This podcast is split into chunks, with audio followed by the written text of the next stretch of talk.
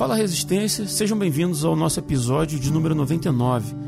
Eu sou Rodrigo Oliveira e hoje a gente vai bater um papo sobre um questionamento muito comum nos dias em que ocorrem as grandes tragédias. Onde está Deus diante das catástrofes da vida? E para me ajudar a pensar e responder essa questão, recebo aqui hoje meu grande amigo Rodrigo Muniz. Fala, Rodrigão. Fala, meu amigão, tudo bem? Estou é, feliz de estar aqui nesse programa, né, nesse cast hoje. Embora seja um tema complexo, né, mas a gente sabe que para o Senhor né, não existe nenhum tipo de complexidade que ele não venha desvendar né, para a gente. E eu tenho certeza que o Senhor ele vai é, colaborar conosco. Aliás, nós vamos colaborar, colaborar com o Senhor, né? Sim, sim. É, conversando entre nós e, e, com Ele e de alguma maneira contribuindo aí para abençoar a vida do ouvinte, para que a gente possa caminhar em paz, né? Nessa terra, caminhar em paz diante do Senhor confiando nele e entendendo a vontade do Senhor em tudo aquilo que acontece conosco. Sim, cara, muito bom. E também aqui com a gente para fechar o time aí, mais um grande amigo aí que Deus colocou no meu caminho nessa vida aí, Will Soares. Fala, grande Will. Fala, senhores. É uma honra estar aqui com vocês esse ano novo, vida nova, tudo tudo tudo se fez novo em 2023 e que a gente possa discutir é, coisas grandes do reino e coisas, coisas, vamos botar assim, consideradas pequenas também, porque é ali que Deus também tá. E que nesse momento de dor para muitas pessoas, que a gente possa ser instrumento do, do Senhor para ser boca de Deus nessa terra. O, o como para onde vai chegar, como isso vai chegar, é só consequência, sabe? Que a gente possa ser boca do Senhor aqui e fazer a vontade dele. Amém. Prazer ter você com a gente aí, ter vocês com a gente. Eu falei que um, o, o Will, um grande amigo né, que Deus colocou na minha vida aí, mas são dois grandes amigos que Deus colocou na minha vida, que a gente se conheceu por causa do Resistência, né, cara? Verdade. Verdade. É. Mas vamos lá, galera. É... Primeiro deixar claro aí que esse programa, esse tema não era o tema previsto para esse mês, né? Até aí os 45 do segundo tempo, a gente ia gravar sobre um outro tema aí. Eu, Will e o Muniz, né? O time era o mesmo. Mas agora, recentemente, né? Hoje é dia 8 de fevereiro, o dia que a gente está gravando. Mas no dia 5 de fevereiro, né? Agora de 2023, eu não sei quem tá, quando quem está ouvindo está ouvindo esse programa, né? Mas um terremoto de magnitude 7.8 atingiu a região central da Turquia, né? Ao ponto de ser sentido lá também na Síria, Israel, no Iraque, no Chipre, né? E as notícias iniciais aí davam conta aí de 5 mil mortos, assim, quase que imediatamente, né? Mas hoje, 8 de fevereiro, né, já chegaram as notícias de que é, mais de 11 mil pessoas perderam a vida, né? E segundo aí as previsões, esse número deve aumentar muito, tendo em vista aí que centenas né, de edifícios e residências colapsaram, né, cara? E... Tá se aproximando das 72 horas, né? É. As 72 horas cruciais. Eu vi isso também hoje aquele é, a previsão de chegar aí na, na, casa dos 20 mil mortos, né? Cara, é, em função desse. Cara, é muita, é muita gente, gente. Cara. Tem cidades pequenas aqui de Minas Gerais que tem 20 mil pessoas. É Bom Jardim, onde eu morava antes de mudar para Nova Friburgo, era a faixa de 20, 20 mil pessoas, cara. É. E assim, é. 72 horas assim, cruciais, né, Muniz? Como você falou, 72 porque horas. a gente está vendo ali muitas crianças sendo resgatadas com vida, né? E até por serem menores, né? Uhum. Precisam de menos espaço para ficar ali dentro do, do, que sobrou daqueles, daqueles edifícios e tal. Mas é muito triste, cara. Mas tragédias naturais fazem parte da nossa existência, Sim. né? Sim. Eu me dei o trabalho aqui de, eu, na verdade eu lembrava de algumas, eu fui procurar para ver a data, porque o tempo passa e quando a gente vê já tem quase 10 anos, né? E estava achando que era coisa de 4 anos atrás. É, eu me lembro, me lembrei na verdade daquela, daquele tsunami que teve na Indonésia e ele foi em 2004, cara. 2004, assim. Tem quase então, 20 é, anos, cara. Quase 20 anos, cara. Né? E aí eu fui pesquisar, cara, e vi que naquele tsunami morreram cerca de 227 mil pessoas. Cara, você tem noção? 227 mil pessoas. é, mais de 10 vezes do que as piores perspectivas estão tão, é, trazendo como número para a Turquia, cara. É, no Japão, em 2011, também né, teve aquele tsunami lá que até é, inviabilizou o uso de uma, de uma usina nuclear que eles tinham, acho que de Fukushima, se eu não me engano, em 2011. Foi isso. Ali mais de 18 mil pessoas perderam a vida, né? Uhum. E uma outra, um pouco mais recente, mas também longe, foi em 2010, foi aquele terremoto que teve no Haiti.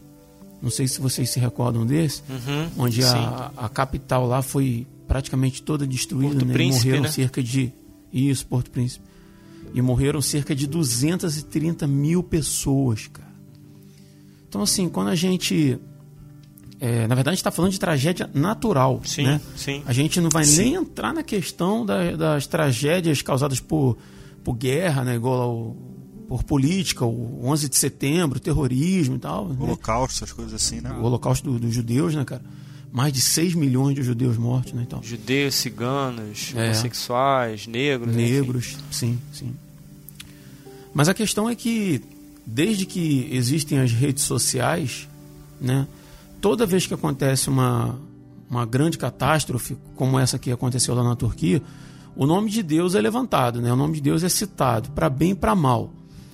É, algumas pessoas questionam, né, onde é que estava Deus quando isso aconteceu, né? Por que, que ele não interviu nisso aí, né? Se Deus é poderoso, por que, que ele permite isso e tal? Outras tentam se conformar dizendo assim: ah, isso aí é o fim dos tempos, né? A Bíblia diz que, que as coisas vão piorar até os fins do tempo e é isso aí mesmo, as coisas vão piorar e não tem para onde correr, não. Pessoas cheias de religião no coração, né? Mas sem bom senso, sem amor, né? Proclamam assim abertamente que, que determinada tragédia aconteceu porque é juízo de Deus contra aquele povo né? Muitas vezes povos que culturalmente proclamam uma, uma religião diferente da nossa, né? Uhum. E às vezes citam até textos bíblicos isolados para justificar essa posição, textos bíblicos fora de contexto, né? Mas a gente está aqui para ajudar nosso ouvinte a pensar numa questão. E indo direto ao ponto, eu vou perguntar para vocês, né? Já com o dedo na ferida, né? Onde é que está Deus diante das catástrofes da vida? Ele não deveria intervir? Como é que você pensa isso aí, Muniz? Puxa aí pra gente. Então, vamos lá. Onde está Deus diante das catástrofes da vida, né? Eu estava pensando muito nisso aí, nesse, é, quando a gente começou a conversar né, sobre esse tema, sobre essa proposta de tema. E assim, eu, eu primeiro que é, é, eu quero pensar nessa pergunta, que é a pergunta de um, bilhão, de um milhão de dólares, né? Que é a Uhum. pergunta que todo mundo faz quando acontece esse tipo de coisa. É, porque é uma pergunta que ela tem um, um, um quê de maldade por trás dela, né? Se você parar para analisar. E na verdade, ninguém está perguntando aonde está Deus no sentido de, de humildade ou de submissão a Deus, Uhum. Mas no, no, no sentido de questionar, né? De, de É quase uma afronta, né? é de afrontar Deus, de, de, né, de, enfim, de bater de frente, vamos dizer assim, com Deus, né? Onde que você, onde que o Senhor estava, né? Que o Senhor permitiu que isso acontecesse, pai, não sei o quê. A gente precisa lembrar, né, que independente do que você pense ou não, se você acredita em Deus ou não, você que está ouvindo, né, o podcast, você acredita em Deus ou não, ele é real, né? Por mais que a ciência tenha a, a partir né, do, do naturalismo, tentado de alguma maneira é, desenvolver uma linha de pensamento evolucionista e tal, para tentar provar que o universo surgiu há bilhões e bilhões de anos, não sei o que, não sei o que, babá, babá. A própria ciência hoje já mostra para nós, a, a partir da, da, da ideia da antevidência, né, do, do, do design inteligente e tudo mais, já mostra para nós que não, o, o universo ele foi criado por uma mente inteligente, né, a partir da, da, da lei da termodinâmica, enfim mostra para nós que é, isso estou falando sem, sem mencionar Bíblia nem nada, falando em termos científicos, né? Já mostra para nós que havia, havia a necessidade para tudo que existe no próprio universo de uma mente é, poderosa e inteligente o suficiente para criar todas as coisas. Então, se você crê ou não, isso não vai fazer diferença nenhuma no fato de que Deus existe e que Ele é o criador de todas as coisas. Ponto. Né? Ah, o fato de nós crermos em Deus por meio da Bíblia, por meio de Cristo, é, na verdade é um facilitador para que nós compreendamos o mundo ao nosso redor. Né? A gente entende o mundo ao nosso redor de uma maneira mais simples e mais fácil. Por quê? Porque a gente aceita a Bíblia como palavra de Deus e aceita Cristo como Senhor, mas a própria criação já é a revelação da palavra de Deus. A própria criação já é palavra de Deus. E ela já mostraria para nós que Deus está aí aliás, e que, que o universo está em Deus, uma vez que a própria necessidade de que para um universo no tamanho e na proporção que ele existe, ter sido criado por uma mente inteligente, que essa mente seja no mínimo maior que esse universo. Então, é, o universo está contido em Deus. Né? Uhum. O próprio apóstolo Paulo vai dizer: nele vivemos, nos movemos e existimos. Então, nós estamos em Deus. Então, onde está Deus? Eu posso reverter essa pergunta. Deus, é, é, nós, o universo todo está em Deus quando essas catástrofes acontecem. Ele está em todos os lugares. Ele está em todos os lugares. E aí, quando eu estou pensando nisso, é, a gente, e aí você falou assim, nossa, de 11 mil mortes e, e, a gente complementou, né, podendo chegar a 20 mil mortes só nesse desastre e tal, uhum. né? Daqui a um pouco a gente vai comentar sobre outros desastres que aconteceram também ao longo da história, com, com, com centenas de milhares de mortes e tal. Mas eu queria dar um, um dado importante. É, nesse exato momento, por, através do, do site worldmeters.info, né? nesse exato momento está é, contabilizado é, no dia de hoje, né, dia 8 de fevereiro, 158.270 mortes só no dia de hoje no mundo.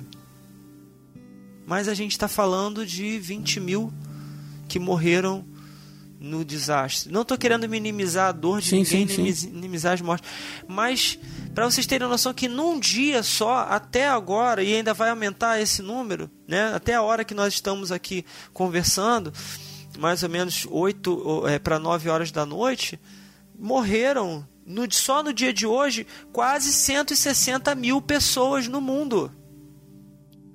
E aí, aí faça-se a pergunta a mesma pergunta: onde está Deus? Ele está no mesmo lugar onde ele está todos os dias, quando essas centenas de milhares de pessoas morrem todos os dias, das, dos mais diversos motivos de câncer, de AIDS, de tuberculose, de acidente de, de carro, de oi, de velhice né? de velhice, de, de morte natural, por quais foram os uhum. motivos, morre no parto, morre de todos. Morre gente de todo jeito. Centenas de milhares de pessoas. Só até agora, quase 160 mil pessoas morreram. Então a gente às vezes se pega, e aí eu quero que você seja honesto e olhe para essa pergunta que você está fazendo, né? Onde está Deus que permite? E, perceba a maldade que está por trás dessa pergunta, que na verdade é um questionamento do mal que surge né, nos nossos corações, no nosso coração que é mal, na verdade, né, que surge para tentar afrontar, como o Will falou, afrontar o próprio Deus. Quando a morte é algo natural da vida. A morte é algo natural da vida nós estamos vivos e, e, até, até aquele estado que a gente brinca e fala, né? Uma das únicas certezas que a gente tem na vida é que a gente vai morrer um dia. Sabe? Então, eu acho que a gente precisa rever essa, essa pergunta e, e, e, e, na verdade, até de alguma forma abandonar esse tipo de questionamento e começar a observar que isso tudo, por mais doloroso que seja, por mais difícil que seja, faz parte da vida. Uhum. Esses, essas tragédias, essas, essas, essas catástrofes que acontecem, um avião que cai e morre 200 pessoas ao mesmo tempo, é, uma chuva que cai e morre tantas pessoas é, soterradas, é, um terremoto que acontece e morre dezenas de milhares de pessoas, isso faz parte da vida, isso é natural da vida. Uhum. São as aflições da vida. O próprio Cristo falou: no mundo tereis aflições. Né? Isso faz parte do cotidiano. Então a gente precisa começar a amadurecer e eu penso que a gente pode, na verdade, estar tá sendo influenciado por um tipo de evangelho que vem, vem sendo pregado já há algumas dezenas de anos, é, triunfalista, uhum, né, uhum. que ensina é, que a vida do cristão ela é uma vida que onde não acontece nada de errado cristão não fica doente, o cristão não sofre acidente, o cristão não passa por luta, ele não toma tiro de bala perdida, é, nada de ruim acontece com ele, né? E se bobear, ele nem morre. Ele vira purpurina, né? ele, e, e, tipo assim, nada acontece com ele, sabe? Por quê? Porque é um, um triunfalismo, é uma coisa que a gente sabe muito bem qual é o objetivo por trás dessa mensagem, né? Mas, enfim, vamos pular essa parte. Uhum. Então, que a gente possa ter essa maturidade para absorver isso e entender que faz parte, é dolorido muito, mas faz parte do curso natural da vida. E você, Will, como é que você pensa essa questão aí, cara, a respeito de onde Deus está diante das catástrofes da vida? Então, cara, eu concordo com algumas coisas que o Muniz falou, só que eu queria dar uma perspectiva um, não, não diferente, mas complementar na, no que ele disse. Uhum. Pelo seguinte, é, muitas pessoas que, que, que fazem esse questionamento também fazem por conta da ausência de lógica de algumas situações. É tipo o pai, o, pai que saiu de casa, foi comprar pão e, e morreu atropelado. Uhum. Saca? Que a, o, o, casal de missionários que saiu foi, foi para uma foi para uma foi evangelizar num país estrangeiro e morreu num terremoto. O filho, aconteceu agora, né? Aconteceu agora. O filho ficou órfão. Ou então. O casal que estava, por acaso, estava lá exatamente na Turquia, né? Exatamente. É, ou então um jovem que teve Covid e, e agora está fazendo hemodiálise. Uhum. Onde é que está a lógica nisso? Sabe? Muito desses questionamentos chegam porque porque não faz humanamente falando, não faz o mínimo sentido. O mínimo sentido. O pai de família no qual a, depende, no qual é, a família depende da renda daquele cara, ele ir no mercado e morrer atropelado. Não faz nenhum sentido. Sabe? Da mesma forma que para o ser humano a morte não faz nenhum sentido a morte não faz nenhum sentido. Porque quando Deus criou o homem, ele criou o homem para habitar ali no Éden e para ser um com ele. Não fez o homem para morrer, né? Uhum. A morte não faz, é, ela faz parte da nossa vida, como o Muniz falou, mas ela não fazia parte do plano inicial, né? Exatamente. E continua dentro do coração do homem, dentro do DNA, seja lá como se chame, do espírito, da alma, whatever, não importa essa questão da estranheza diante da morte. Você tem algumas explicações é, um pouco mais. É, como é que eu posso dizer? Tentando, tentando é, transformar a morte em algo mais bonito, tipo como naquela série Sandman. Você tem outros é, história em quadrinhos, livros que tentam personificar a morte e colocar ela de uma forma um pouco mais suave. Mas a grande verdade é: o homem nunca vai estar pronto para a morte. Então, quando vem uma situação dessa, as pessoas questionam onde está Deus, onde está Deus, muitos afrontam e muitos realmente se perguntam: cara, cadê Deus? Por que, que Deus permitiu esse tipo de coisa? E eu, como não sou uma pessoa que é determinista, eu acredito que esse mundo que jaz na maldade, esse mundo que jaz na injustiça, esse mundo que jaz é, no, no maligno, enfim. Esse, nesse mundo nós teremos aflições. Uhum. E faz parte do pacote, cara. Faz, infelizmente faz parte do pacote. A morte faz parte do pacote. E não tem o que fazer. Não tem o que fazer. O que nos resta é confiar. O que nos resta é ter fé.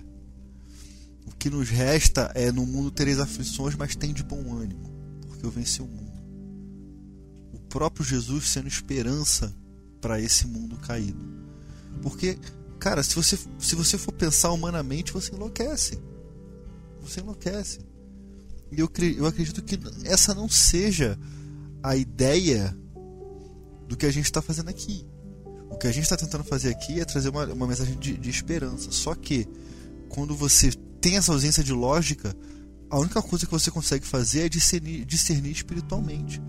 O problema é que, é que muitas vezes a gente acha que está discernindo espiritualmente, sendo que a gente está sendo completamente carnal.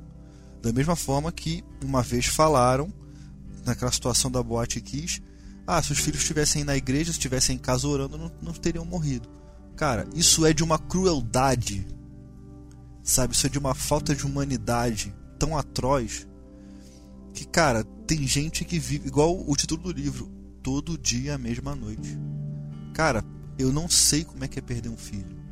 Não sei. Mas deve ser um negócio absurdo de doloroso. Então, nós como cristãos, nós como chamados por Cristo para salgar, essa, salgar esse mundo, o mínimo que a gente tinha que ter era empatia. Cara, não importa a religião das pessoas que morreram, não importa o que elas faziam, o que importa é a gente ter empatia com os que ficaram, sabe? Poxa, é, é, igual, é igual, virar e falar sobre, sobre esse casal de, de missionários. É, tava lá, né? Se tivesse evangelizando no Brasil, não tinha morrido. Uhum. Putz, cara, me ajuda, vai. Me ajuda. Então, onde está Deus nisso tudo? Ele continua no mesmo lugar, cara. Ele continua no mesmo lugar. Aqueles que ele, aqueles que foram, que to, todos eles tiveram encontro com ele. E seguiu-se o juízo. É isso. É isso. Infelizmente é isso. E esse mundo, infelizmente, é desse jeito. E, e por mais que pareça que a gente está sendo aqui cruel, cara, a gente fala isso sangrando, a gente fala isso triste, porque infelizmente a morte chega para todo mundo. Só que a gente só se dá conta quando ela bate na nossa porta. É verdade. É a mesma coisa. Todo, você sempre ouviu que as pessoas foram assaltadas até você ser assaltado. E você começa a andar um pouco mais diferente. Entende? Então, quando ela bate na nossa porta, o sentimento de finitude nos atinge de uma forma tão forte que a gente bota a mão na cabeça e fala, cara, o que, eu estou fazendo na minha vida? Uhum. E, e é assim que funciona, cara, infelizmente. E o que cabe a gente, no qual isso não bateu a nossa porta ainda, nos cabe, cara, ser, ter compaixão das pessoas que passaram por isso. Da viúva, da pessoa que perdeu o pai, da pessoa que perdeu o filho o papel do cristão é esse. E Deus continua lá no seu alto, no seu alto sublime trono. A procura de mãos e pés, né, dos seus filhos, né? A manifestação dos filhos de Deus para que possa dar esse dar esse abraço, né, em, em quem está uhum. sofrendo. Não só isso, não só isso. Jesus ele fala, ele é muito enfático. Estive nu e não me cobriste. Estive com fome e não me deste de comer. Estive com sede e não me deste de beber. Senhor, quando que nós fizemos isso? Quando vocês não, quando vocês não fazem para um desses pequeninos, vocês não fazem a mim. Mas se vocês fizerem para um desses pequeninos, vocês estão fazendo para mim. Percebe implicitamente quando você fala isso, Will? Quando você fala, ele fala o quê? Porque estive nu. Isso significa que haverá nudez. Sim haverá nudez. Tive fome, haverá fome. Ele usou exemplos assim bem bem comuns, né? É, haverá haverá fome, haverá nudez, haverá o estrangeiro, né, é, é, vivendo numa terra estranha e, e, e, e precisando de ajuda. Haverá o, o preso, haverá a criminalidade, haverá o, o, o, doente, né? Estive enfermo, haverá o doente. Então são, como você falou, são coisas do cotidiano, são coisas da vida que acontecem que a gente é, é, é como você falou, por conta de, de, um determinismo, a gente às vezes fica pensando que a, a Deus está, sabe, espetando um alfinetezinho naquela pessoa ali e dizendo assim: não, você vai ficar pobre agora, não, você vai ficar doente e tal. A gente se torna cruel com as é. pessoas. É, sim. E, e, é interessante nesse texto, Muniz, que essa questão do, do Steve nu, a palavra ela pode ser usada também para fragilidade. Uhum. Eu estive frágil. Uhum. e você não me vestiu, ou seja, você não me ajudou. Perfeito. Sabe? Então, em algum momento a gente vai estar nisso, sabe? E quando a gente, quando a gente, quando os filhos de Deus, eles simplesmente olham para uma situação dessa e falam e pensam, conjecturam, puxa, ainda bem que não foi a gente. Cara, isso é de uma tristeza, porque as pessoas não entenderam o evangelho. Uhum. As pessoas que fazem isso. E eu tenho certeza que tem muita gente que faz completamente o contrário, que chega, vai lá e fala assim, cara, deixa eu dobrar meu joelho para orar por aquelas pessoas. Sabe? São pais que perderam filhos, são filhos que perderam pais, Pessoas que perderam amores, né? Às vezes o cara tá casado com aquela pessoa há 60 anos e perdeu ela ali. O que, que você vai falar para uma pessoa dessa se não um abraço? Não tem o que fazer. É, é, é tipo como você vai no velório e você vê um monte de gente tentando dar uma palavra para uma pessoa, botar a mão no ombro, até tentando ser engraçado, como eu já vi. Mas, cara, não existe nada que você possa fazer além de dar um abraço naquela pessoa. Cara, não existe resposta pra morte. Essa é aquilo que você falou, né? Não existe resposta boa pra morte. Exato. Não existe resposta plausível pra morte. A morte é algo é, que contraria toda a, toda a proposta, né? Todo o projeto de, de, de, de vida que Deus teve para nós, é, a morte contraria. Né? Não coma do fruto, porque certamente morrereis. Pô.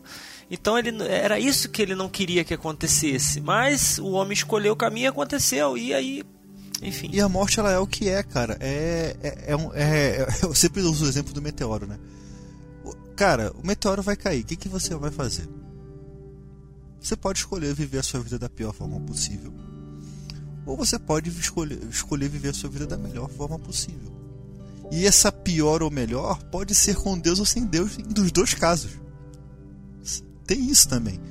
Então, as suas escolhas vão refletir ali, ali na eternidade que você vai Sim. o que te espera na eternidade. Sim. Agora, cara, é muito miserável a pessoa que passa uma vida aqui sendo ruim para outras pessoas. Isso é muito miserável. Agora, o Muniz, ele tocou num ponto aí, cara, que enquanto vocês falavam, assim, eu estava aqui matutando nisso e é essencial para a gente entender, porque antes da gente questionar Deus, o ser humano questionar Deus, vou colocar assim, a gente tem que entender de quem que é a culpa. De quem que é a culpa do, do, da, da, vida ser desse jeito? De quem que é a culpa de ter a morte? De quem que é a culpa da natureza muitas vezes se rebelar e, e, e agir da forma como age? Né? E o Muniz tocou no ponto perfeito, cara. A culpa é do nosso pecado. A, inclu, incluindo a morte. De, de que se queixa o homem, se não dos seus próprios pecados? Exato, cara. O pecado, ele, ele corrompeu a criação de uma forma tão profunda que hoje tudo que a gente colhe de ruim da natureza, da existência, coisas que, que são para fora do nosso corpo, também são consequência do pecado. Que às vezes a gente pensa que o pecado corrompeu só o homem, só internamente, Sim. mas não é. Ele corrompeu, cara, num nível. Quer ver? Olha só, olha o que, que diz lá em Romanos 8, a partir do versículo 18. Paulo diz assim: Considero que os nossos sofrimentos atuais não podem ser comparados com a glória que em nós será revelada, né? Porque a gente sofre, né? Isso faz parte da vida. Escuta, escuta isso. A natureza criada aguarda com grande expectativa que os filhos de Deus sejam revelados. Pois ela, a natureza, ela foi submetida à futilidade não pela sua própria escolha, mas por causa da vontade daquele que a sujeitou, na esperança de que a própria natureza criada será libertada da escravidão da decadência em que se encontra, para a gloriosa liberdade dos filhos de Deus. Sabemos que toda a natureza criada geme até agora como em dores de parto. Olha aí. E não só isso, mas nós mesmos que temos os primeiros frutos do Espírito, gememos interiormente, inconformados com isso aqui, né? Esperando ansiosamente a nossa adoção como filhos, a redenção do nosso corpo. Ou seja, assim como a gente espera a redenção do nosso corpo, assim como eu espero ser redimido por Cristo lá naquele último dia e experimentar uma plenitude que eu não faço nem ideia de como é que vai ser, experimentar viver sem influência do pecado na minha vida, a natureza também anseia por isso. Cara, é por isso que a gente vê terremoto, por isso que a gente vê maremoto, porque o pecado corrompeu todas as coisas. Né? E, e cara, Deus intervém de muitas maneiras. Mas ele também permite que um monte de outras coisas aconteçam. Né? E isso não exclui o fato de que o governo dessa terra, o governo daquilo que a gente chama de criação, que é tudo aquilo que a gente enxerga, tudo aquilo que existe, porque Deus não existe, Deus é, porque Ele criou tudo que existe.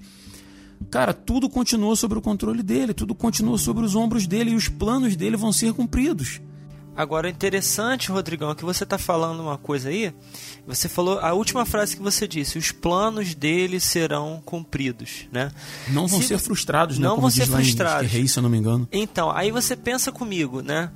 A gente ora, pede a Deus todos os dias, Senhor, nos guarda, nos protege, mas contudo, né? A gente faz a mesma oração do Senhor, seja feita a tua vontade, não a nossa e tal, não sei o quê. Cara, quantos livramentos nós recebemos de Deus diariamente, a gente nunca vai saber Uhum. né? De repente você hoje foi foi livre de um, de um assalto, de uma bala perdida, de, de um ataque cardíaco, de alguma coisa, e você nunca vai ter noção disso. Porque a gente pede que Deus nos livre, que Deus nos guarde, mas a gente não tem noção de que Ele está trabalhando, do que, que Ele está fazendo, né? Porque a gente só se dá conta quando passa de raspão, né? Quando passa de raspão, a gente, ui, Quando a gente vê. né? Caraca, Uhum. nossa, quase que o carro me pegou. Ah, É, Deus me livrou. Mas e é que da vez que você ia atravessar e de repente o carro ia te pegar, mas o Senhor é, soprou no, no- no- no- sei lá, nos olhos do, do motorista lá, ele falou assim: tô com um sono aqui, vou diminuir um pouco a velocidade, e diminuiu, e aí não te pegou o carro. E você Aham. nunca vai e nunca vai saber aquilo. Então nós, é, é, os propósitos do Senhor eles se cumprem. E se ah, aconteceu, é, como aconteceu essa tragédia aí, e o Senhor permitiu que acontecesse, ele permitiu, repito, como ele permite que mais de 170 pessoas, 200 mil, sei lá quantas pessoas morram por dia, gente. E quantas foram, e quantos livramentos de- aconteceram? Milhões e milhões, bilhões de livramentos podem ter acontecido, mas desse, dentre esses bilhões de livramentos, 170, 200 mil pessoas o Senhor permitiu. Não, essas aqui vão encontrar a eternidade hoje. E elas, e elas Sabe? encontrariam em algum momento, só encontraram hoje. Em né? algum momento, em algum momento elas encontraram, né? Agora o interessante também que você está falando aí sobre essa questão é, da, da do, que a gente pode retratar é, é, com, com todas a, com todo o cuidado e toda a, a, a vênia necessária, né? Já citando o Will, é, a aleatoriedade da vida. Se a gente parar para pensar no sentido de que é, é, aleator- aleatoriedade para nós, não para Deus, né? Porque nada é aleatório para Deus. Ele sabe de todas as coisas antes mesmo das coisas acontecerem. Ele já sabia de todas as coisas. Mas a, a, a, a falta da lógica, como o Will falou, né? De o, o pai de família que sai e morre na rua atropelado e, e não volta mais, né? Ou esse casal de missionários que foi lá para pregar o evangelho e morreu e tal. Né? A falta da, da, da lógica. A morte já é falta de lógica, como a gente já está vendo aqui. Né? Mas. Porque a gente foi criado eterno, cara. Exatamente, exatamente. Entende? Por isso que tem essa inconformidade. A gente foi criado eterno. Além disso tudo, é muito imprevisível. Muito imprevisível. Mas tem Sabe? coisas que são previsíveis, Will. Tem coisas que são previsíveis e, e aí, não tô querendo teologizar aqui, né? Mas eu tô, na verdade, citando, vou citar aqui o homem que foi considerado o homem mais sábio depois de Jesus, o homem mais sábio do mundo até os dias de hoje, que foi Salomão, né? Então a gente tá alinhado porque eu pensei em citar Salomão lá na Então, frente. beleza. Então, olha só. Olha o que, que Salomão vai falar. Eu- e aí, eu- você que está ouvindo né, o podcast, depois tira um tempo bom, aí, tranquilo, né? Toma um banho, come alguma coisa, senta, pega a sua Bíblia e vai ler. O capítulo 8 e o capítulo 9 de Eclesiastes. Lê esses dois. Se você quer entender, né? É, um pouquinho essa questão do que por que, que as coisas acontecem nessa vida, lê esses dois capítulos, né? Numa boa, tranquilo, com a, com a mente do Senhor, pede o Senhor discernimento e você vai entender. Mas eu vou citar um trechinho aqui, um, um, um pouquinho aqui. Tenha paciência e ouça. Ele fala aqui, ó. Quem é como o sábio? E quem sabe a interpretação das coisas? A sabedoria do homem faz reluzir o seu rosto e muda-se a dureza da, da sua face. Aí ele fala: Eu te digo, observa o mandamento do rei, e isso por causa do teu juramento feito a Deus. Não te apresses a deixar a presença dele, né, no caso do rei, nem te obstines em coisa má. Olha só, nem te obstines em coisa má, porque ele faz o que bem entende. Então, pensa comigo, né? E ele está falando de governo, né, de governante. Se você é uma pessoa que faz coisas que vão afrontar o governo, né, os seus governantes, as suas as autoridades constituídas sobre a sua vida, cara, não tem como você esperar o bem de Deus para tua vida. Você pode esperar a marreta caindo na tua cabeça, sabe? Então você está apressando o mal sobre a tua vida. você está acelerando o mal sobre você mesmo, né? Aí ele fala: porque a palavra do rei tem autoridade suprema. E quem lhe dirá que fazes? Quem guarda o mandamento Presta atenção: quem guarda o mandamento não experimenta nenhum mal, e o coração do sábio conhece o tempo e o modo. Porque para todo propósito há tempo e modo. Então pensa, pensa comigo agora. Ele está dizendo: quem guarda o mandamento não experimenta nenhum mal. Então a gente não está falando aqui de, das catástrofes aleatórias da vida. A gente está falando de coisas que você pode, que existem coisas que o homem pode evitar na sua vida. Um exemplo, ele sabe que se ele tá no, vai, vai sair num descampado, né, aberto, e, está chovendo e não tem nada, só tem ele ali. Ele sabe que ele pode levar um raio na cabeça. Ele está ali no meio do descampado, né? Chovendo, chuva de raio. Ele sai lá no meio do descampado e falando, e, e falando Deus me guarda, me protege e que nada vai acontecer e tal. E toma um relâmpago no, no, no focinho. O que, que ele vai. É o que, ah, não, a culpa foi de Deus é aonde Deus estava que que deixou esse raio cair na minha cabeça. Ele estava do teu lado falando assim: "Ô, casca de jaca, espera a chuva passar, cara. Ou então, sei lá, não, não, não, passa por esse lugar descampado aí sozinho, sem nada tal. Você vai tomar um raio na cabeça. Ele quase que tenta Deus, né? Exatamente. Uhum. Então tem coisas que o cara que, que, o, que o homem faz e ele, e ele mesmo cria situações em que ele mesmo está apressando a morte dele, cara. Sabe? Não estou dizendo com isso que. Tá sendo imprudente, é, cara. É, que o pessoal. É exatamente, mas ah, que o pessoal lá na Turquia, na Síria, tal, não sei o que, apressaram a morte. Não é isso, não estou me referindo a esses uhum. casos, mas estou falando de situações que acontecem na vida que a pessoa abre o bocão e fala: Ai Deus, mas aonde você estava que deixou isso acontecer? Ele estava do teu lado falando para você, não faz isso, né? Aí ele continua, é, porque para todo propósito há tempo e modo, sabe? Então Deus tem propósitos para nossa vida, para sua vida, para minha vida, mas há um tempo para ele se cumprir e um modo pelo qual ele vai se cumprir.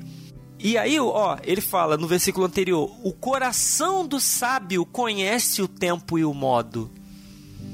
Então, se a gente busca, se a gente busca a direção no Senhor para conhecer o tempo e o modo como as coisas vão acontecer, a gente pode experimentar as bênçãos do Senhor sobre a nossa vida.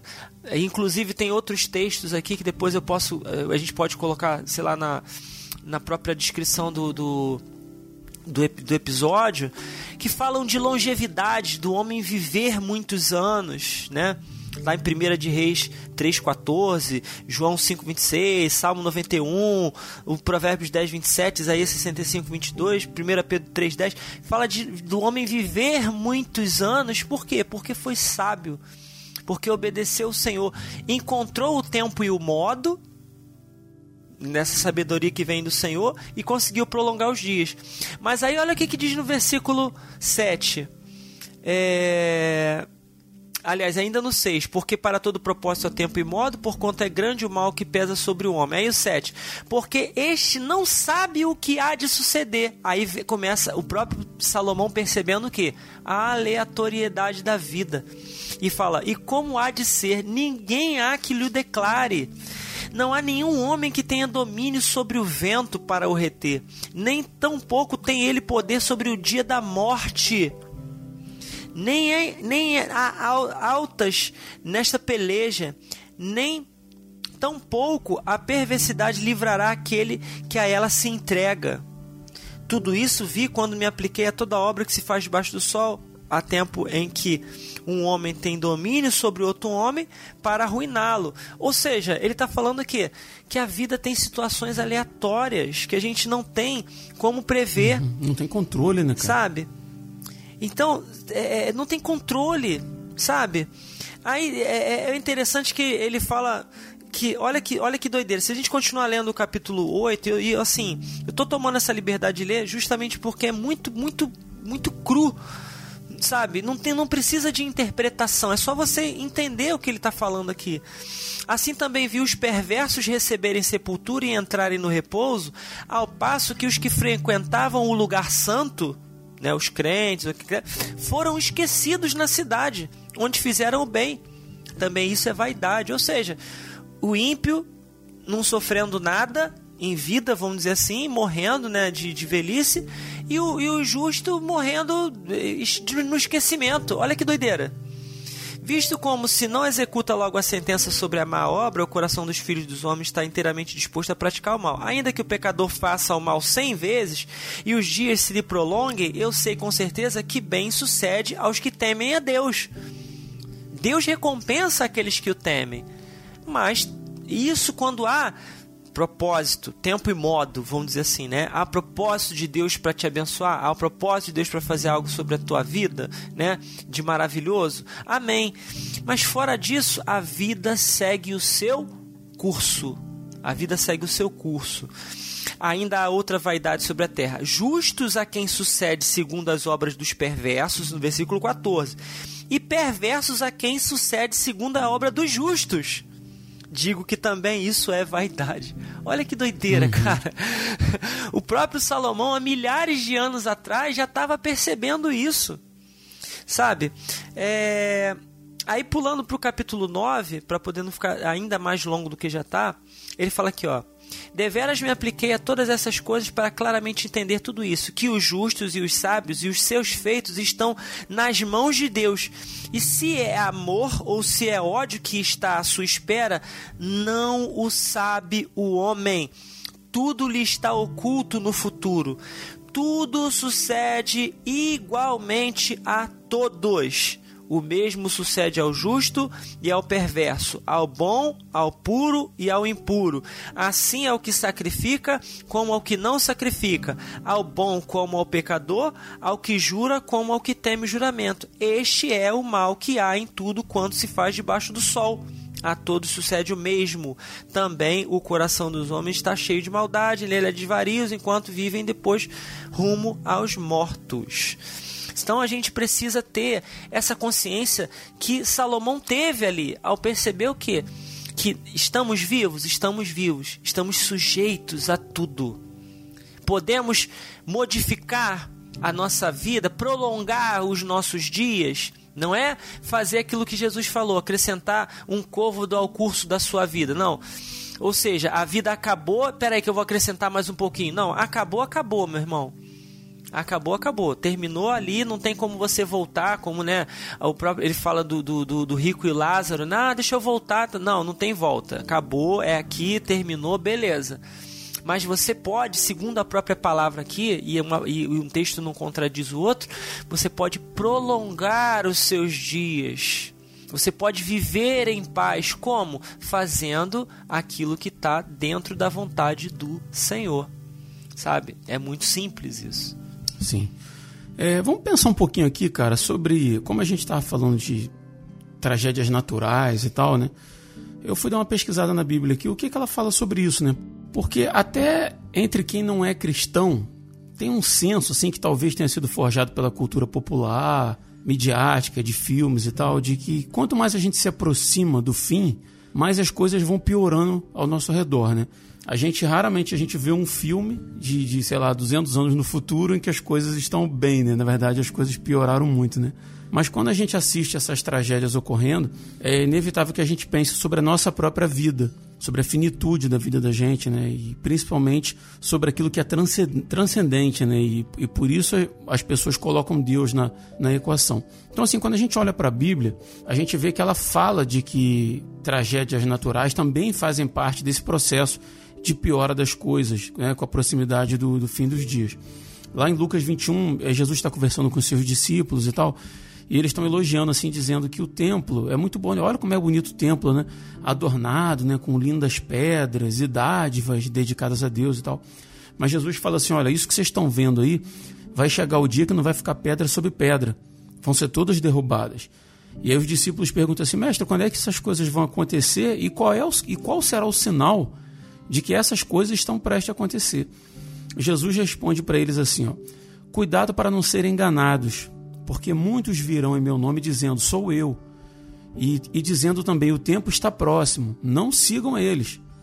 Quando vocês ouvirem falar de guerras e rebeliões, não tenham medo. É necessário que primeiro que aconteçam essas coisas, mas o fim não virá imediatamente.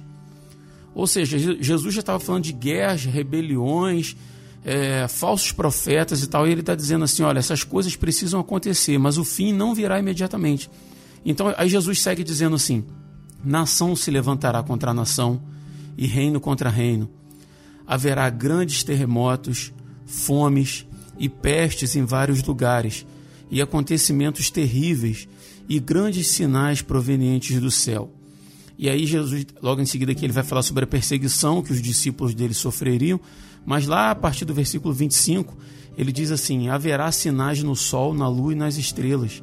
Na terra, as nações se verão em angústia e perplexidade, com o bramido e a agitação do mar. Os homens desmaiarão de terror, apreensivos com o que estará sobrevindo ao mundo, e os poderes celestes serão abalados. Aí ele fala do que vai acontecer em seguida, ele diz assim: Então se verá o filho do homem vindo numa nuvem, falando do próprio Jesus, né? se referindo a ele próprio com poder e grande glória. Quando começarem a acontecer essas coisas, levantem-se e ergam a cabeça, porque estará próxima a redenção de vocês. Ou seja, tragédia, morte, terremoto, vulcão, maremoto, tsunami, sempre existiram ao longo da história. É, mas eu acredito que enquanto mais se aproxima o fim, essas catástrofes vão acontecer com, com uma, um intervalo menor. Uma frequência né? maior, né? É, a Bíblia se refere a, a, até diz que a natureza geme como em dores de parto. E as dores de parto elas vão sendo mais frequentes, né? Então, assim, é, Will, você acha que diante do inevitável, se eu tiver errado ou se você discordar, não tem problema. Mas eu penso que a gente tem dois caminhos: ser juiz da desgraça alheia. Ah, isso aí aconteceu com eles porque eles eram muçulmanos, porque na Turquia. Blá, blá, blá. Falando de Turquia porque é o que está acontecendo agora, né? Mas a gente também tem a possibilidade de ser instrumento de Deus nessa terra. Mas a minha pergunta é: por que, cara? Por que cargas d'água a gente encontra, e estou falando de rede social, mais cristãos dispostos a serem juízes da desgraça alheia do que serem instrumentos de Deus nessa terra, cara? Me ajuda a entender isso. Cara, muito simples. Muito simples. Quando a dor é do outro, para mim eu, eu, é mais fácil de eu encarar. Quando a dor é minha, eu quero que sejam, que sejam misericordiosos comigo. O ser humano ele é assim, cara. Infelizmente. E é interessante a gente ver muitas pessoas se compadecendo com uma situação tão longe, sendo que em favelas aqui no Brasil tem criança morrendo de diarreia. Uhum. E ninguém faz nada. Verdade. Todos os dias. Todos os dias. Todos os dias sabe? Crianças morrendo de cólera porque tão, não, tem, não tem uma água potável para tomar. Então, é, enquanto a gente fica, enquanto o cristão fica batendo cabeça com, com pauta, com pauta moral, com coisas que ele acha que vão trazer o reino para a terra, irmão, com já, política, com política, porque eu, ah, não sei que, mas calma aí, agora realmente estamos perto do fim. Meu amigo, deixa eu te falar uma coisa. Tá perto do fim desde que Jesus subiu, filho. Perfeito. Tá perto do fim. É, eu arrisco dizer que tá, tá acabando desde que começou. É. Entende? Desde que Adão e Eva foram expulsos do paraíso, tá acabando. Agora, qual que é a minha questão, Rodrigo? Quando as pessoas elas jogam uma luz naquilo que as convém, saca? Elas conseguem arrebatar uma multidão com elas. E o importante mesmo elas não se ligam. Para mim esse é o maior problema. Por quê? Se eu, se eu consigo jogar luz numa, numa, numa pauta, como eu citei, uma pauta moral, uma pauta isso, uma pauta aquilo, e, e, tem, e eu passo por uma pessoa na rua que está me pedindo comida, não está pedindo dinheiro, está me pedindo comida, e muitas vezes eu tenho e não dou, cara, o que, que eu tô entendendo do evangelho? Me explica. Não tem absolutamente nada, cara. Porque no final das contas, o que fica é a vaidade, é a vaidade do eu de estar no domingo numa igreja levantando a mão achando que eu tô, que tô vivendo o evangelho de Cristo. Uhum. já é assim paguei minha etapa semanal, né? Já fui, já fui cultuar Deus, agora só semana que vem. Ou então fui na igreja, voltei com a bateria recarregada, vou poder viver a semana bem. Cara, nem o entendimento do que é um culto as pessoas estão tendo, cara. E isso é muito triste. As pessoas acham que culto é para você ir lá e receber uma palavra boa, uma palavra de ânimo para viver a semana. Meu amigo, culto nada mais é do que a reverberação da sua semana com Deus se você não teve dia, semana com Deus, você quer viver aquilo ali só no domingo, você não está fazendo, você não está entendendo qual que é. E é isso que se precisa entender. Então, por que, que as pessoas elas viram, elas, elas se tornam é, espectadores e palpiteiros da desgraça alheia? Porque é mais fácil eu julgar o outro do que julgar a mim mesmo é mais fácil eu arrancar a trave do olho do meu irmão do que arrancar a trave do meu olho. É mais fácil eu meter o dedo na cara de uma pessoa do que eu meter o dedo na minha cara e falar que sou pecador. É mais fácil eu ser um fariseu que olha para a pessoa e fala: Nossa, que pecador miserável, graças a Deus eu sou fariseu, não é? E aquele cara tá lá, ó, Senhor, tem misericórdia de mim, tem misericórdia de mim. Quem é o maior desses dois caras no templo? É o cara que tá implorando por misericórdia, cara. Então, tudo isso vai estar diante de Deus. Todo mundo, todo mundo, todo mundo, todo mundo. Einstein teve, Stephen Hawking teve e outras tantas pessoas estarão, inclusive nós. Quem que você quer ser nessa equação? A, a, a grande pergunta é essa: quem que você quer ser nessa equação? A pessoa que julgou o outro, ah, nossa, mas eles eram muçulmanos, cara, eles eram vidas. Exatamente. Viveram vidas. Os japoneses, os japoneses. Cara, eu já cansei de ouvir isso, cara. As coisas acontecem mais naquela área lá porque eles são muito pagãos, né? Se você olhar, ah, tem uma questão espiritual muito pesada na África, uma questão espiritual muito pesada na Índia. Ah, aqui tá levinho, né? Aqui tá de boa, né? Aqui tá de boa com, com, com pessoas morrendo de desinteria. Tá legal aqui. Tá legal. Tá top. Tá legal com tá, tá legal com genocídio de índio, tá legal, né? tá legal. Verdade. Tá legal com a igreja fechando o olho pra, pro, pra erro de pessoa que fica jogando pra plateia. É isso mesmo. Tá legal aqui pra pastor que fica pregando heresia. Tá legal. Tá... A corrupção virando modus operandi. Exatamente. Porque a corrupção minha tá de boa, mas a corrupção do outro é pecado. É isso. É assim que funciona. Uhum. Cara, pelo amor de Deus. Ou a gente vive o evangelho na integralidade ou a gente pede pinico, cara. A verdade é essa. Sabe? Então, qual que é o cerne disso tudo? Se, se Deus não tiver misericórdia de nós, cara, nem orar a gente sabe. Nem orar a gente consegue. Então eu acho que está faltando uma autoanálise de todo mundo. Eu não estou falando nem só da igreja, cara. Eu estou falando do planeta inteiro sabe? Uma autoanálise do ser humano com, com aquilo que está dentro dele, com aquela maldade que está dentro dele. Porque, cara, é muito miserável uma pessoa que olha uma situação dessa e não para para pensar, sabe? Não para para pensar que tudo aquilo que ela tem é por misericórdia. Se o seu filho está com saúde, é por misericórdia. Se, su, se você tem, se a sua esposa está aqui ainda, é por misericórdia. Se você consegue ter um emprego hoje num país de 14 milhões de desempregados, é misericórdia, é graça. Então que a gente possa se autoanalisar, cara, porque a pedra que a gente atira, ela, uma hora ela volta. O cuspe que a gente joga para cima, ele volta na testa. Concordo. É Interessante que eu tô, eu tô, você falou dessa questão de, do, do, fim dos tempos, né? E eu tô olhando um site aqui, Forbes, né? Falando de 13, 13 catástrofes, né? Que de, 13, eh, os 13 maiores desastres naturais da história, os 13 maiores desastres, né?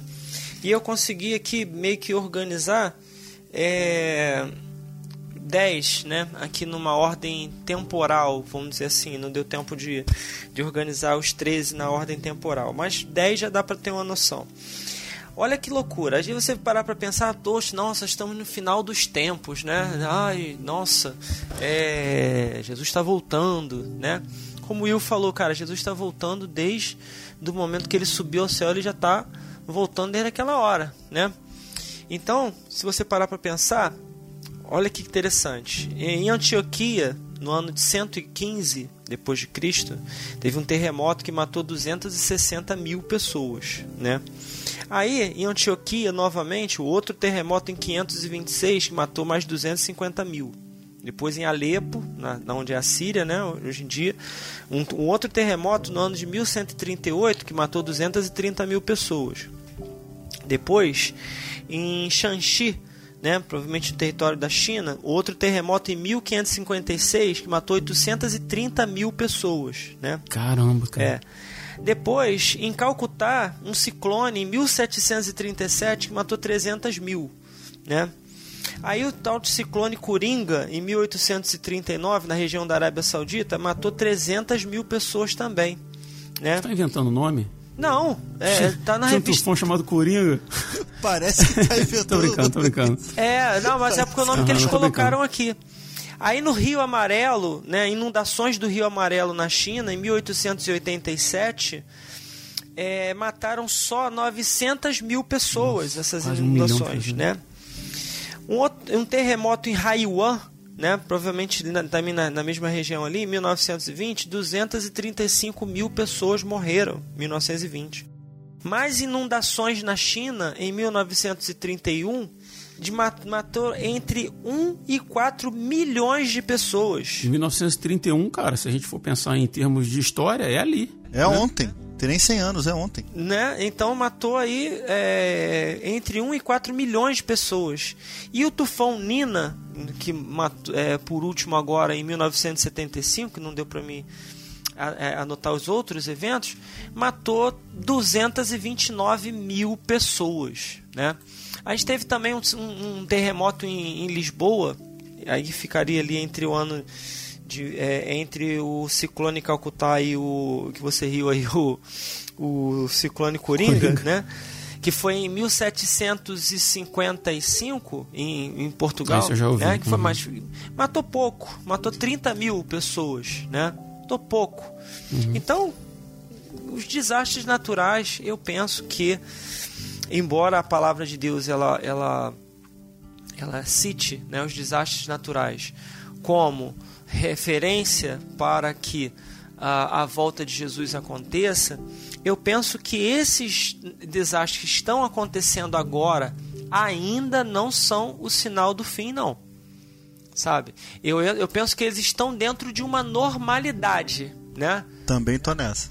estão dentro de uma normalidade.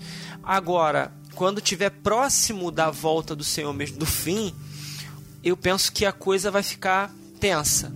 Assim, no sentido de que vai ser uma coisa em cima da outra, em cima da outra, em cima da outra, e acontecer um aqui, outro ali, outro ali, outro ali, e ao ponto da gente entrar numa perplexidade tamanha, né? Isso é uma interpretação minha.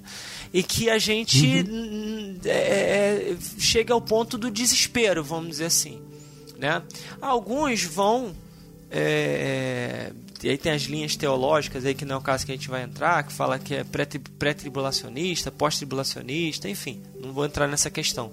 Mas eu penso que os, os, os desastres naturais que vão anteceder a volta, o fim né, de todas as coisas, eles serão ainda numa intensidade exponencialmente maior do que o que a gente está testemunhando aí nesses últimos séculos, sabe? Eu penso que ainda vai piorar muito para que isso aconteça. Então, é, é, é, difícil pensar e falar isso? É, é complicado. Mas essa é, é a realidade que, que, que a gente que está diante dos nossos olhos, né? Eu penso assim.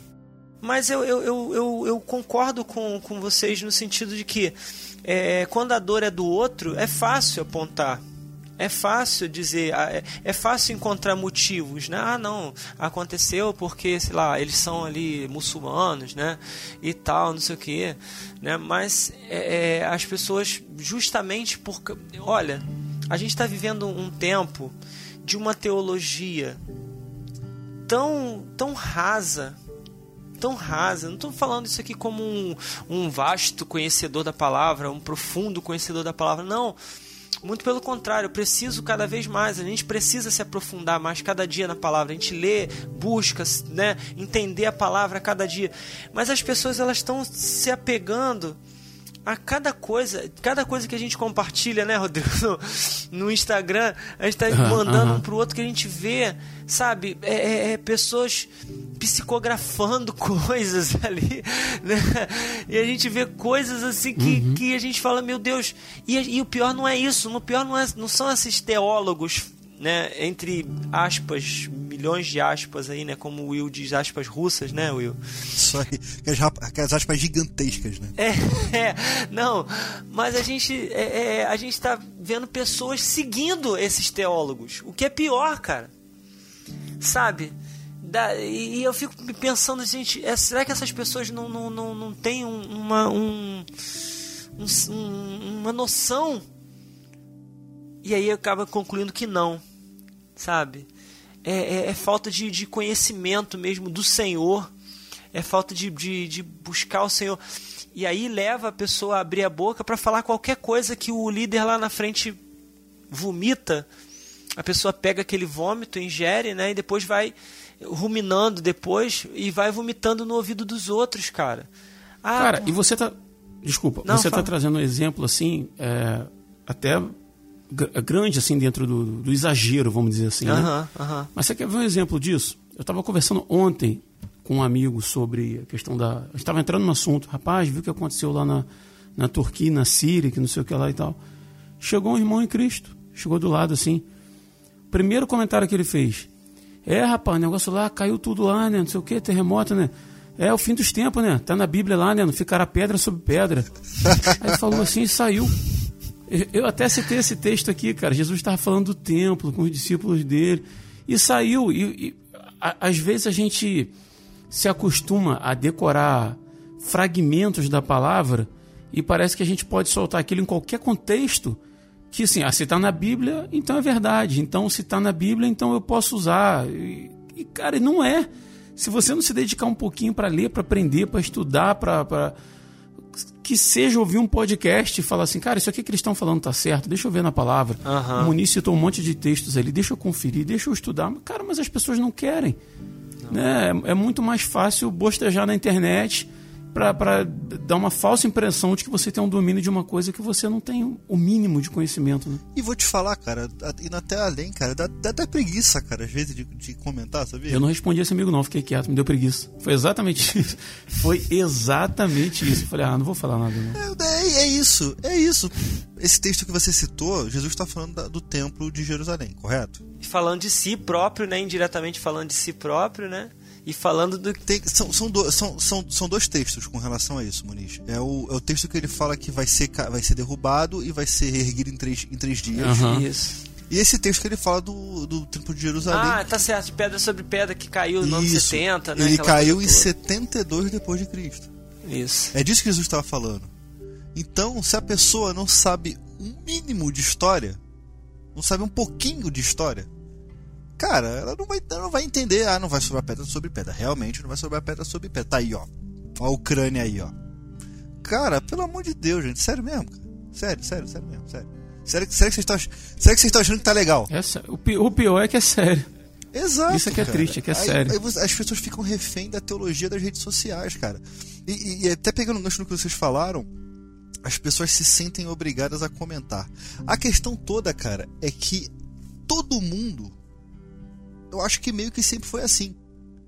Porque se você chegar pra uma pessoa, dependendo, é uma pessoa aleatória, dependendo do que você falar, a pessoa vai opinar. Eu acho que meio que sempre foi assim. Só que a, a rede social deu voz a um monte de idiota.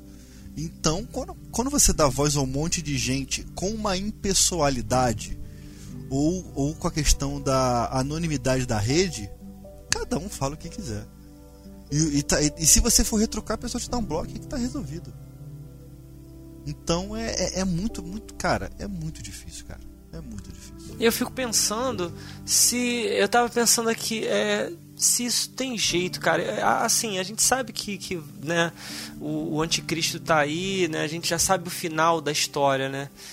Mas eu fico pensando no, no ouvinte, você que tá ouvindo agora, né? Se de repente você é aquela, aquele tipo de pessoa. Aqui, você quer pegar meu, meu papel Tem- de host nesse programa? Porque eu sou sempre eu que Não, falo não. isso. Agora... meu irmão, faz isso lá no seu podcast.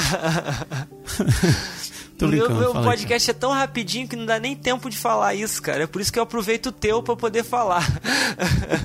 o meu é tão curtinho. O meu não, o nosso. O meu não. Mas fala aí. Não, mas é, então eu, tô, eu, eu penso assim, cara, se você tem, tem, tem sido essa pessoa que, que, que tá perdido, não tá entendendo o que tá acontecendo, sabe? Pega a palavra, lê, procura aí pessoas sérias, né? Pessoas que, que, que entendam a palavra de Deus, pessoas que tem tanta gente boa e tanta, tanta gente séria, estudiosa da palavra, sabe? Vai ler um, um bom livro, sabe? Não, não fica refém dessa, dessa teologia fraca que a gente tem hoje em dia, não. Porque é aqui- aquilo que o Will falou, qualquer um com um celular hoje em dia virou teólogo, cara. Qualquer um com um celular e uma Bíblia virou né, um mestre em teologia e fala o que quiser ali. E o mais impressionante é que tem milhares de seguidores. Vai você lá falar uma, uma, uma teologia séria, né, sadia e tal, não sei o que. Você quebra pedra para poder conseguir lá um, dois, cinco, dez ouvintes, né, que você que e tal. Agora pega esses caras falando bo- abobrinha, cara, e rodopiando e falando um monte de coisa lá e você vê milhares de pessoas. Porque a- a- eu, eu, é, eu penso que também um pouco da explicação para isso que está acontecendo é o fato de que as pessoas não querem o Senhor de verdade. Elas querem um Baal, né? Elas querem, elas não querem, não querem se relacionar com o, o Altíssimo, né? Serem amigos de Deus, amigo para o que der, der e vier, né? Aquele amigo que, que tá, tá junto, mesmo na dor, mesmo no sofrimento, mesmo que o amigo não lhe dê nada de volta, né? Ele não tá ali para ser um com o Senhor, não, ele tá ali porque o Senhor é aquele que dá casa, que dá carro, que protege, que cura, que livra, ele quer é, não ter que gastar o dinheiro com, com um remédio ali de, da pressão, nem com, ele, então ele busca o Senhor para poder ficar curado, né? Ou para poder ganhar na loteria, ou para poder ter um emprego e poder tal. Não, sabe? E, e, e aquilo que a, que a mulher de Jó fala para ele, né? Ma- Amaldiçoa esse seu Deus e morre. Ou seja, esse Baal que você está servindo aí, que não está servindo de nada para você, amaldiçoa ele e morre. Aonde que está Deus, né? É é aquilo que eu falei no início. Vem a pergunta: onde está Deus? Amaldiçoa esse Deus e morre logo de uma vez, né? Já que você está sofrendo esse Deus deixa você sofrer, ele deixa você passar por tudo isso, né? E aí Jó vira para ele e fala assim: tu tá falando com uma maluca, uma louca, você é doida, sabe? Ou seja, eu vou, eu só vou aceitar o bem de Deus, o mal eu não posso aceitar, né? Ou seja, eu não penso que Deus vai infligir o mal, mas permitir o mal. Ou seja, eu só posso caminhar com Deus se Deus permitir corra tudo bem comigo. Né? Que tudo esteja bem. Não, se, se acontecer uma coisinha de errado, bater o carro, não, eu vou deixar de servir o Senhor, porque, poxa, o Senhor permitiu que, que batessem no meu carro, né? Roubassem o meu carro. Poxa, o Senhor permitiu. Que, que Deus malvado, né? Então eu vou procurar outro, né? Ah, o Senhor permitiu que a minha unha encravasse. Poxa vida, né? Não é brincadeira, né? Ah, permitiu que acontecesse isso ou aquilo comigo. Ah, meu filho ficou doente. Ah, não vou mais servir esse Deus. Não, não está adiantando. Vou procurar outro, né? De repente, nessa igreja que eu estou indo não está não tá boa. Essa igreja não é forte o suficiente, né?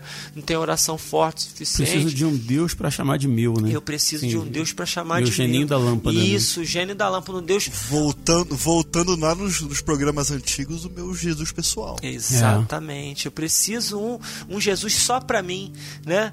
Um Jesus que faça tudo. Deus cuida de mim, na sombra das suas asas. Deus cuida de mim. Ou seja, eu preciso de um que cuide de mim, né? que me dê tudo que eu, que eu, que eu preciso, né? Tudo que eu quero, ele, ele satisfaça os meus desejos, as minhas vontades, uhum. né? Então agora, se não, não, não for assim, tô fora. Ih, que nada. Esse Deus que deixa terremoto acontecer, que deixa o povo morrer, que deixa os crentes sofrer. E eu tô fora. Ih, gente, vamos acordar. vamos despertar que é esse, esse é esse na verdade é que deve ser o alerta. Se você tem buscado a um Deus dessa forma, a um Baal dessa forma, é a hora de você despertar e acordar para a vida para você não ouvir lá na frente, né? Seja lá em que circunstância for, você não ouvir lá na frente o que? Apartai-vos de mim, pois eu não vos conheço, não sei quem sois. Ah, é Senhor, mas a gente comia na tua, na tua presença, o Senhor ensinava nas nossas ruas e tal, não sei o que, a gente estava perto de você, a gente cantava na igreja, a gente tocava lá no templo, a gente carregava a Bíblia debaixo do braço, fazia e acontecia, ele vai falar assim, eu não sei quem é você. sai, sai de uhum. de mim, uhum. né? Aparta de mim, eu não conheço você. Pô. Tu tá fazendo o que aqui? Eu, então a gente que a gente possa se tornar conhecido do Senhor, sabe? Amigo de Deus. É isso. E, e, e deixar de esperar de Deus aquilo como você falou, que ele seja um gênio da lâmpada, né? Que realize os meus desejos.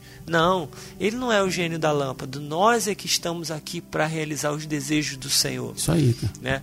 E a vontade do Senhor é o que? Boa, perfeita e agradável.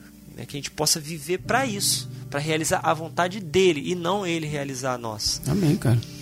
É, cara, a gente, o Will citou ali, né, cara, a respeito do fim dos tempos, né, dizendo assim que o, o, o fim dos dias começou quando Jesus subiu aos céus, né? Ele veio, morreu, ressuscitou né, e subiu aos céus, deixou claro que voltaria naquele último dia, que ninguém sabe quando é, para buscar a gente, né, cara, redimir nossa natureza, né? E isso pra gente é profundamente real, né? Isso isso pra gente não é sinônimo de desespero, né? Encarar a realidade ou a proximidade dos últimos dias. Embora eu concordo muito quando o Moniz diz assim que a gente ainda não está vivendo uh, a gente, a gente ainda não está próximo né, do, do, da vinda de Cristo, acredito assim também, opinião pessoal.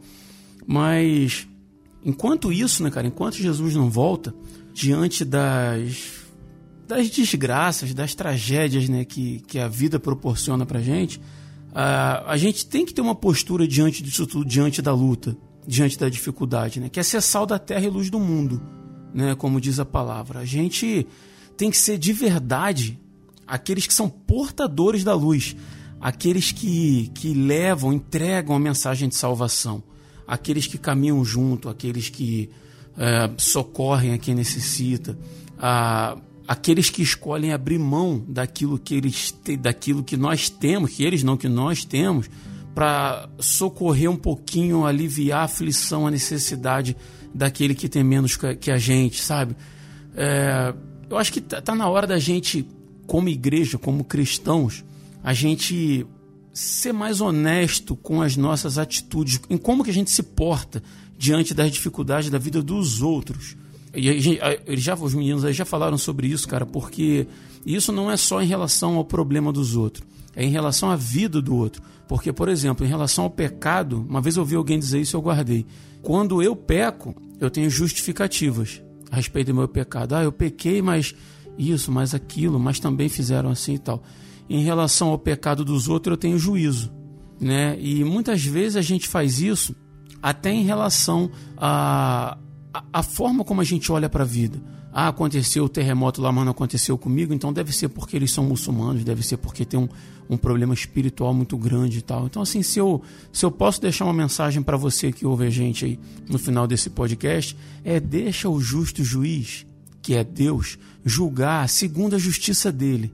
Tá? Isso não compete nem a você nem a mim. Deixa Deus governar o mundo do jeito que ele quiser governar e não questione. E enquanto eu estava pensando nesse podcast hoje, eu lembrei de um texto lá de, de Abacuque, no capítulo 3, nome esquisito, né, para quem não está acostumado, Abacuque, mas ele diz assim: presta bem atenção e vê se toma isso para você, para quando a tragédia se abater, seja no lugar que você mora, sobre a sua família e tal. Mantenha esse espírito, porque Abacuque estava questionando a Deus, quando você pega o livro de Abacuque ali, a respeito das coisas que estavam acontecendo com o povo, o povo sofrendo, o ímpio prosperando, e de repente ele tem uma iluminação e ele diz assim: mesmo não florescendo a figueira, mesmo não havendo uva na, na videira, mesmo falhando a safra de azeitonas, não havendo produção de alimento nas lavouras, nem ovelhas no curral, nem bois nos estábulos, ainda assim eu exultarei no Senhor e me alegrarei no Deus da minha salvação o Senhor soberano é a minha força.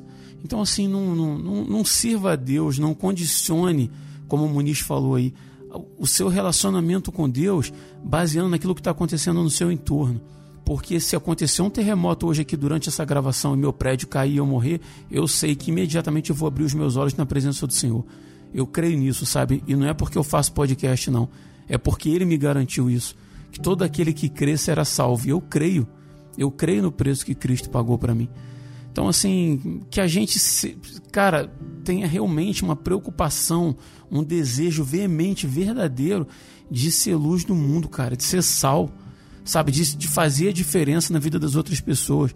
Ao invés da gente se acomodar, nós, como cristãos, nos acomodarmos, a, a gente a, a sentar no trono, botar uma toga e esperar a fila passar na frente da gente para a gente julgar as pessoas. Sabe, o, o, o nosso chamado, o chamado de Cristo para a nossa vida, enquanto discípulos dele, cara, não é para julgar, é para servir, é para evangelizar, é para amar Deus sobre todas as coisas e é o próximo como a gente ama nós mesmos. Né? E hoje eu peguei a fala do amor do Muniz aí, né, Muniz? Uhum. Que você que sempre, sempre, faz, sempre faz o disclaimer aí. Uhum. Mas é isso, cara. É isso. E a gente tem que ter cuidado. Então, assim, se você por acaso está ouvindo a gente e e de repente você se enquadra naquilo que a gente criticou, oh, glória a Deus por isso, cara. Você está ouvindo alguém falar e, e a oportunidade para mudar está em suas mãos, né?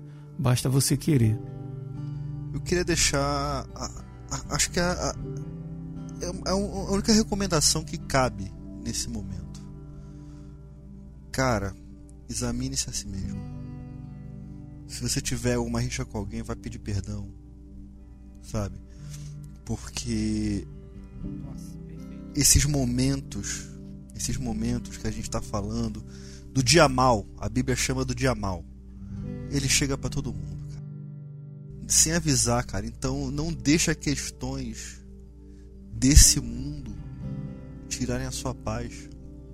Não deixa nada inacabado. Quando eu vim para aqui para Belo Horizonte, só contando o testemunho rapidinho, foi impressionante o quanto Deus ele me cercou de, das possibilidades de abraçar quem eu tinha que abraçar, pedir perdão a quem eu tinha que pedir, entendeu? Ouvir perdão de quem eu tinha que ouvir e vim para cá leve, sabe? Leve. Então, cara, se você tá sem falar com seu pai, com algum irmão seu, algum familiar, com algum amigo de muitos anos, cara, vai naquela pessoa, dá um abraço, fala eu te amo. Cara, a, a vida é tão passageira. Sabe? A vida é tão curta. A vida é tão um sopro, como a, como a palavra fala, que quanto, melhor, quanto mais a gente resolver as coisas nessa terra aqui, cara, melhor a gente vai ficar.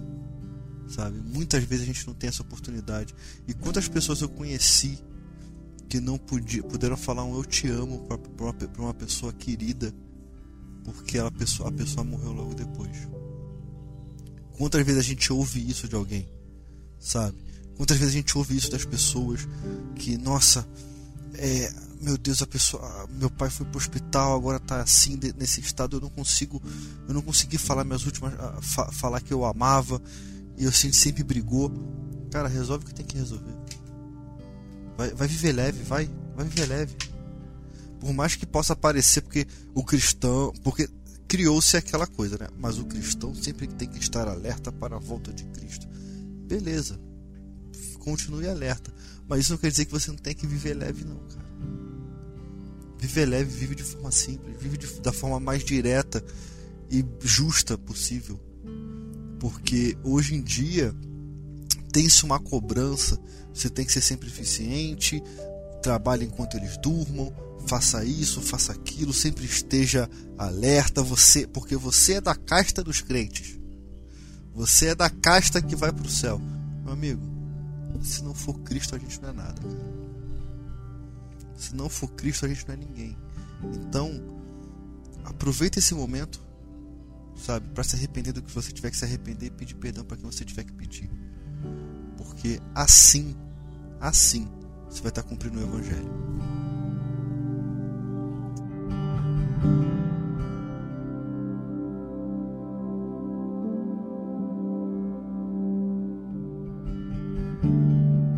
Gente vai chegando aí ao final de mais um episódio do Resistência Podcast. Queria agradecer muito aí meus amigos aí terem participado comigo, cara. Foi um prazer ter vocês aqui comigo. E queria deixar aí o microfone aberto aí se, se alguém tiver alguma uma recomendação para fazer, deixar alguma uma coisa no ar, embora a gente já tenha feito é, basicamente nosso encerramento ali, né, ter falado com o ouvinte, mas de qualquer forma eu vou deixar o microfone aberto aí. Vou começar pelo Muniz. Meu amigão, obrigado, tá? Por ter participado mais uma vez. Repito, prazer sincero estar contigo aí. Valeu mesmo, cara. Ah, que bom, eu também sempre fico muito feliz. Eu agradeço pela, pelo convite, pela oportunidade de estar participando junto com vocês, né? Sempre bom gravar com você, com o Will, né? Sempre saio muito edificado e abençoado desse, desse momento, né? E estar tá junto com você que está ouvindo também, poder compartilhar um pouco das minhas percepções, das minhas é, é, sensações né, e leituras aqui e inspirações né, que eu creio que o Senhor coloca no nosso coração para a gente estar tá compartilhando com, com cada um né, que ouve. Né? Eu acho que esse programa ele pode ser um diferencial para a tua vida. Né? Ele pode ser um daqueles que você, um daqueles áudios, daqueles programas que você precise guardar contigo, né? No teu coração, é, pra, porque na vida, como a gente já falou aqui diversas vezes, você vai sempre enfrentar situações difíceis, enfrentar situações de enfermidade, algumas das quais você mesmo terá sido causador, né? Se você é aquela pessoa que não se alimenta bem, se você é aquela pessoa que não, não cuida bem do seu corpo, você vai enfrentar situações que você mesmo vai estar tá causando, né? E a palavra fala que o sábio, ele sabe o tempo e o modo, né? E aí ele acaba é, estendendo a sua vida. Mas também pode ser que você passe por situações que você não plantou. E aí, como o Rodrigo falou, né? Se nesse exato momento você está ouvindo e de repente aconteceu um desmoronamento, caiu tudo em cima da tua cabeça, se você tiver o Senhor, se você tiver o Senhor, você viverá eternamente. O servo de Deus, ele vive eternamente. Você já já está vivendo para a eternidade. Você nunca vai morrer. Por mais que o teu corpo hoje, né, se despedace, se acabe, né? você nunca vai morrer, você vai estar para sempre com o Senhor. E a gente tem uma promessa de um dia nós termos o nosso corpo restaurado, não mais como esse corpo mortal que a gente tem, mas um corpo glorificado, né, com o Senhor. A gente tem essa promessa. Então você pode descansar em Deus, sabe? Fique em paz no seu coração. Saiba que se acontecer alguma coisa, alguma situação na tua vida em que a dor vier, que o luto vier, que a dificuldade vier, o Senhor ele estará contigo. Não deixe entrar essa pergunta no coração: onde está Deus que permitiu? Não, ele está do teu lado. E as coisas acontecem. Acontece para o ímpio, acontece para o justo. Lê lá Eclesiastes 8, Eclesiastes 9, lê direitinho com calma. E você vai ver que mesmo acontecendo com o ímpio, mesmo acontecendo com o justo, o Senhor ele está sempre conosco. Amém? Que você possa guardar essa palavra no teu coração e seguir em paz com o Senhor e tirar do teu coração esse esse sentimento de revolta em relação a Deus, porque isso não vai te fazer bem. Pelo contrário, só vai te afastar do Senhor, que é o único que te ama de verdade. Amém. Muniz, obrigado, tá? Pela tua participação, cara. Prazer. Will, brigadão também, meu irmão, e o microfone é teu. Eu quero agradecer, cara, a possibilidade de poder estar falando sobre vida e morte, que é um tema sempre tão espinhoso, né? E é um tema sempre tão difícil de se tocar, porque a igreja, infelizmente, a igreja atual gosta muito de falar sobre vida, mas dificilmente fala sobre morte, né? E, e se tem algo que a gente pode recomendar, cara, leia Eclesiastes. A gente falou de, de Eclesiastes aqui, e existe até um livro do pastor Ed Renekiewicz, que é o livro, é, o, o livro mais mal-humorado da Bíblia, que ele, faz um, que ele faz um estudo sobre Eclesiastes. E uma vez eu fiz uma leitura de Eclesiastes cruzando ele com o Sermão do Monte. É, é no mínimo curioso como um aponta para o outro. É muito curioso.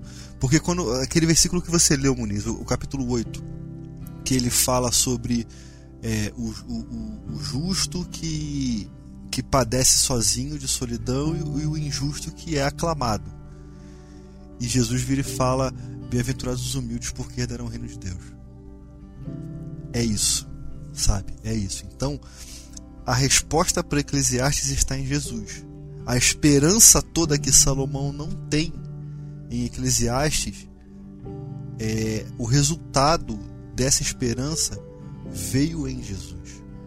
Então, se tem algo aqui que a gente possa deixar é, é de mensagem para o ouvinte, é, cara, apenas creia.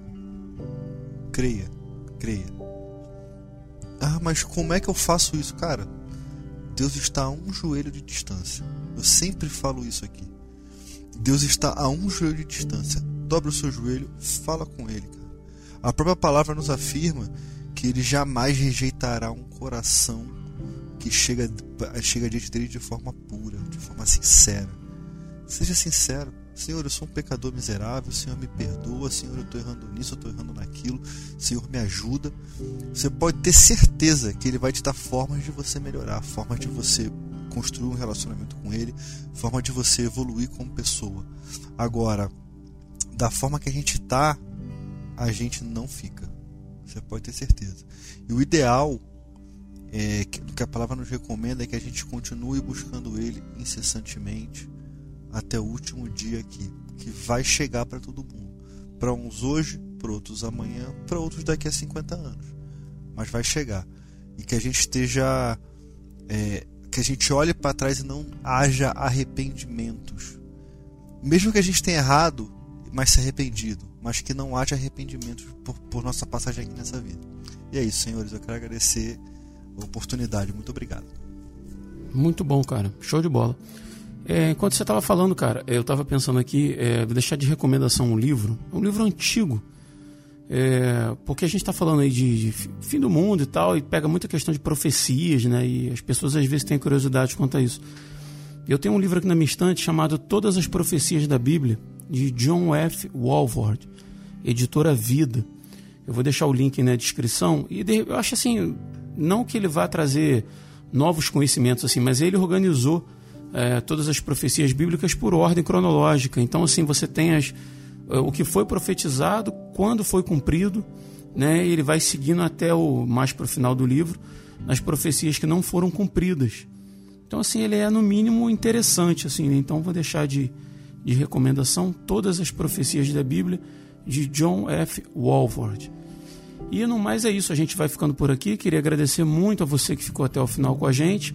E a gente vai, mais volta, se Deus quiser, aí, até o próximo dia 20. Eu sou Rodrigo Oliveira. Eu sou Will Soares. Eu sou Rodrigo Muniz. E se você está ouvindo isso, você é a Resistência.